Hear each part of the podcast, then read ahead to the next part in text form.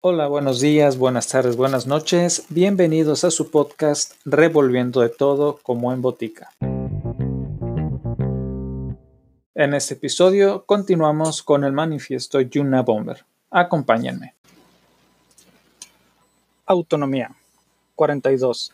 La autonomía como parte del proceso de poder puede que no sea necesaria para todas las personas pero mucha gente necesita un grado mayor o menor de autonomía al trabajar por sus finalidades.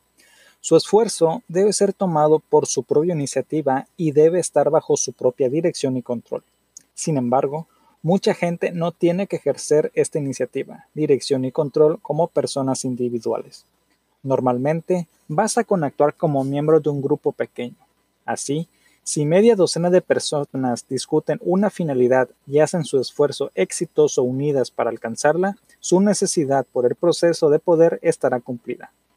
Pero si trabajan bajo órdenes rígidas que no les dejan espacio para decisiones autónomas e iniciativa, entonces su necesidad por el proceso de poder no estará cumplida. Lo mismo ocurre cuando las decisiones están tomadas en bases colectivas.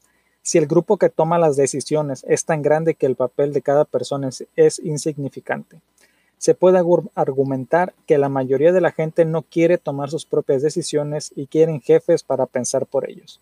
Hay un elemento de verdad en esto.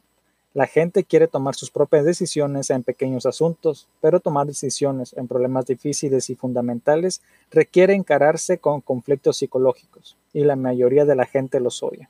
Por consiguiente, tienden a apoyarse en otros para tomar decisiones difíciles. La mayoría de la gente son seguidores naturales, no jefes, pero quieren tener acceso directo y personal a sus jefes y participar en cierta extensión en la toma de decisiones difíciles, pero no se sigue que, pero no se sigue que les guste que les impongan decisiones sin tener oportunidad de influir en ellas. Al menos a ese nivel necesitan autonomía. 43. Es cierto que algunas personas carecen, parecen tener poca necesidad de autonomía. Su impulso por el poder es débil o lo satisfacen identificándose con alguna organización poderosa a la cual pertenecen.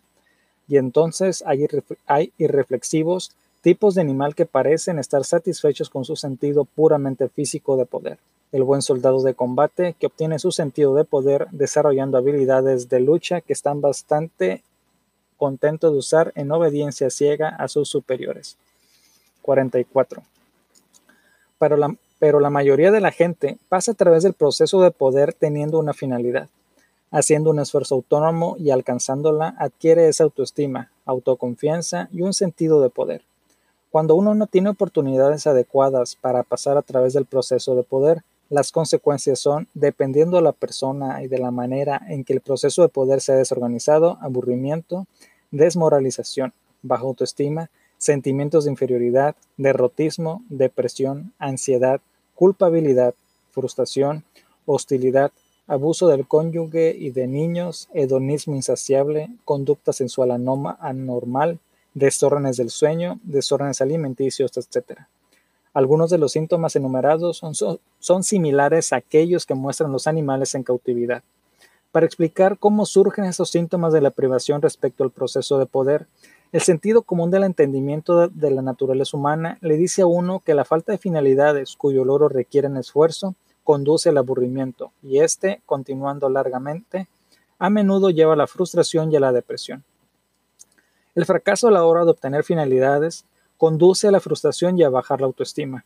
La frustración lleva al enfado y éste a la agresión a menudo en la forma de abuso del cónyuge o de niños. Se ha demostrado que la frustración continuada comúnmente dirige a la depresión y esta tiende a causar ansiedad, culpabilidad, desórdenes del sueño, desórdenes alimenticios y malos sentimientos sobre uno mismo. Aquellos que tienden a la depresión buscan el placer como un antídoto, en consecuencia recurriendo al hedonismo insaciable y al sexo excesivo, con perversiones queriendo significar conseguir diversiones nuevas.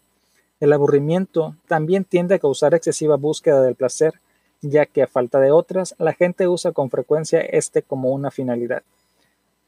Lo precedente es una simplificación, la realidad es más compleja, y por supuesto la privación con respecto al proceso de poder no es la única causa de los síntomas descritos. Por cierto, cuando mencionamos la depresión no queremos decir necesariamente la la que es lo suficientemente severa como para ser tratada por un psiquiatra. A menudo están comprometidas formas de depresión suaves, y cuando hablamos de finalidades no queremos decir necesariamente que éstas sean de periodo largo o muy pensadas. A través de la larga historia de la humanidad para mucha o la mayor parte de la gente, las finalidades precarias de la existencia, simplemente proporcionarse a uno y a su familia la comida del día a día, ha sido por completo suficiente.